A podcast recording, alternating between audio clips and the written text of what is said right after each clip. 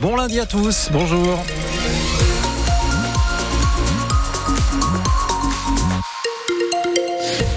À 6 heures, il fait entre 5 et 6 degrés ce matin, même plus, plus frais sur le sud de la Marne. On verra ça dans quelques minutes après le journal en détail. Va déjà plonger dans un entraînement des pompiers. Littéralement, puisque l'on part, Nicolas, avec les pompiers plongeurs de la Marne. Ils sont intervenus récemment pour apporter de l'aide lors des inondations dans le Pas-de-Calais. Alors à France Bleu Champagne-Ardenne, on a voulu savoir comment ils s'entraînent à l'année ici dans la Marne.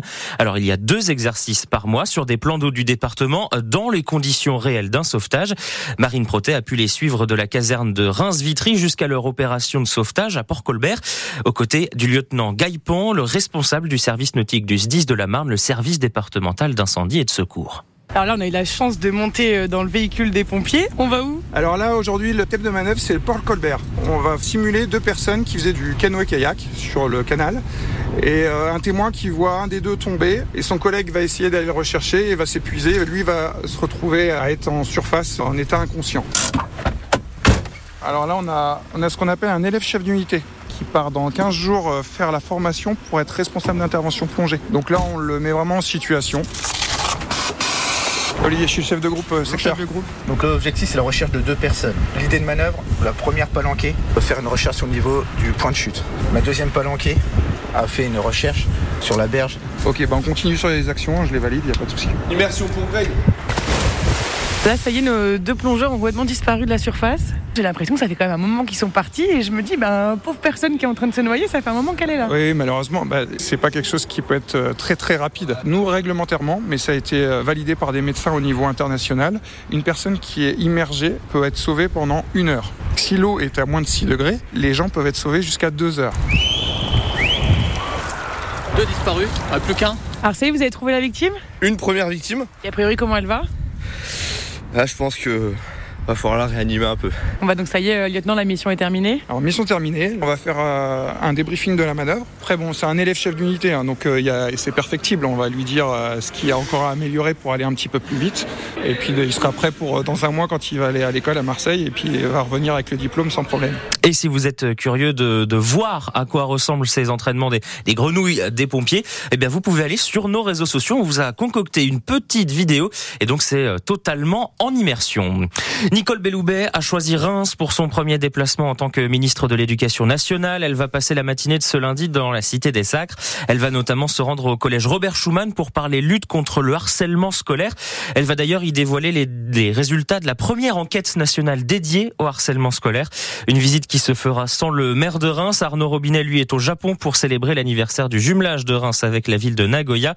Vous retrouvez donc tous les détails concernant la visite de la ministre de l'Éducation nationale sur francebleu.fr dans les pages Marne. Et sur notre site, vous retrouvez aussi toutes les infos de circulation des transports en commun du Grand Reims aujourd'hui. Nouvelle journée de mobilisation syndicale. Le réseau est de nouveau perturbé avec un tram toutes les 30 minutes. Côté bus sur les lignes 1 à 5 toutes les 15-20 minutes. Ce sera plus compliqué sur les lignes 6 à 12 avec un bus toutes les 40 minutes. À Mayotte, le principal collectif citoyen qui bloquait l'île annonce lever ses barrages en réaction aux promesses de Gérald Darmanin. Le ministre de l'Intérieur a promis plusieurs réformes pour faire diminuer l'immigration à Mayotte, avec notamment la fin du droit du sol sur l'île, une mesure qui ne peut passer que par une réforme de la Constitution. Cette annonce a été saluée par la droite, elle provoque en revanche l'indignation à gauche. Du nouveau pour les passoires thermiques. Rénover plus de 200 000 logements considérés comme des passoires énergétiques en 2024, c'est l'objectif du gouvernement. Et pour y parvenir, 5 milliards d'euros ont été débloqués en aide aux travaux pour les propriétaires. Le ministre de la Transition écologique, Christophe Béchu, annonce aujourd'hui dans le journal Le Parisien plusieurs mesures concernant les passoires thermiques, Juliette Gloria.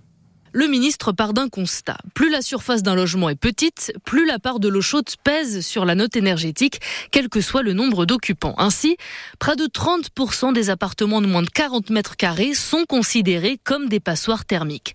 En modifiant ce calcul, Christophe Béchu assure que 140 000 logements pourront sortir des catégories F Pour ceux qui ont déjà un diagnostic de performance énergétique, le gouvernement promet un simulateur en ligne disponible dès cette semaine qui permettra d'obtenir une nouvelle étiquette en cas de changement de catégorie. Le calendrier, lui, ne bouge pas. À partir de janvier 2025, les logements énergivores resteront interdits à la location. En revanche, Christophe Béchu souhaite assouplir certaines règles. Un amendement sera déposé en ce sens au Parlement. Ainsi, le ministre dit vouloir simplifier la vie de ceux qui veulent faire des travaux tout en respectant les lois de rénovation thermique. Et en France, 40% des logements collectifs ont une mauvaise note de performance énergétique entre E et G. Après les fausses aides aux panneaux solaires à Charleville, voilà les fausses amendes à Sedan. La ville met en garde, une arnaque avec de faux avis de contravention circule dans la commune. Elle rappelle que lorsque la police municipale vous met une amende, il n'y a pas de QR code. En cas de doute, vous pouvez toujours appeler la police municipale. Et si vous faites partie des 33 millions de victimes de la cyberattaque contre deux opérateurs de mutuelles la semaine dernière, un formulaire a été mis en place en ligne pour porter plainte. Il est à retrouver sur le site cybermalveillance du gouvernement. Il est 6h06 sur France Bleu et le stade de Reims boit la tasse chez les Merlus. Nouvelle défaite pour les Rémois sur la pelouse de Lorient pour le compte de la 21e journée de Ligue 1 hier après-midi. Brouillon en attaque, trop fébrile en défense en fin de match. Les Rouges et Blancs encaissent deux fois dans les 20 dernières minutes. 2-0, score final, la réaction de l'entraîneur rémois Will Steele. On est dans un dans un petit creux dans la saison qui fait partie d'une saison euh, de, de, football. C'est frustrant parce que tu essaies de contrôler le maximum, mais euh, sur des, éléments comme ça, bah, tu ne contrôles plus rien. Je le dis, on a commis euh, deux très petites erreurs et on a payé le prix, le prix plein. Donc c'est frustrant. Je pense que offensivement, on a manqué de réalisme et d'efficacité. Crois que c'est le match où on a créé le plus de, situations offensives, on a frappé le plus, etc. etc. Mais pour l'instant, c'est notre, c'est notre réalité. Il n'y a qu'un moyen pour en sortir, c'est de rester euh, unis, solidaires et de, continuer à bosser. Et au classement, la glissade vers le ventre mou du championnat se poursuit. Ce matin, le Stade de Reims est 9e à 5 points de la première place européenne. Dans les autres résultats hier, l'Olympique lyonnais a renversé Montpellier en toute fin de match pour s'imposer 2-1.